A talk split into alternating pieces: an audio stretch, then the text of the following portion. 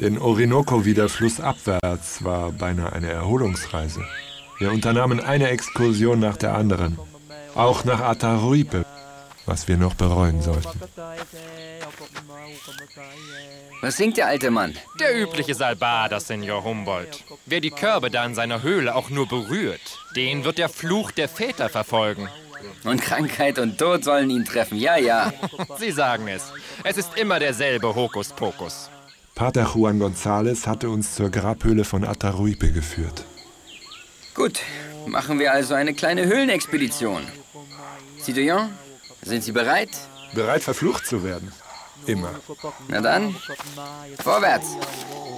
Ey, mach mal, mach mal das alle, ey. Was hat er? Und kann mal, alle, mal, alle, über Geld. Vermutlich ruft er jetzt die Großahnen. Verstehe einer diese Indios. Ah, man kann, alle, kann mal, Gehen wir. Mit Gott und gutem Glauben. Unter Fackelschein traten wir in die Höhle. Vor uns lagen 612 Körbe aus Palmenblättern geflochten. Und in jedem ein menschliches Skelett.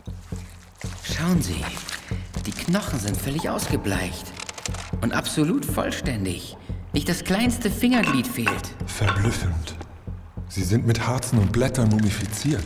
Wir öffneten einen Korb nach dem anderen, bis zum Einbruch der Dunkelheit.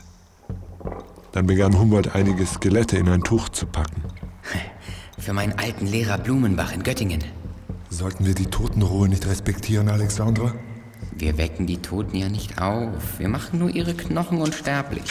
Und Blumenbach wird sich freuen. Ey, mach mal, mach mal das alle, ey. Diese Indios. Sie glauben nicht, wie viele Geister mich schon verfolgen. Ah, Senor Darwin, Sie sind jung und urteilen schnell. Wollen Sie etwa behaupten, diese Knochen waren wirklich verflucht? Oh ja. In jedem Dorf am Orinoco, das wir mit unserer Karawane aus Maultieren, Lastenträgern, Papageien, Affen und weiß der Teufel was noch alles kamen, spielte sich dieselbe Szene ab. Holla! Wir brauchen frische Maultiere. Wir haben Brandwein zum Tausch. Wir haben auch Geld. Macau! Macau, mach mal, geh, geh am Tauko, geh am Natowao. Schnell machen wir, dass wir hier wieder wegkommen. Obwohl wir die Knochen doppelt verpackt hatten, dauerte es keine Minute, ehe die Indios sie bemerkten. No, mach mal, wow, wow, wow, wow. Die Indios rochen das Harz, mit dem die Knochen mumifiziert waren. Von wegen verflucht.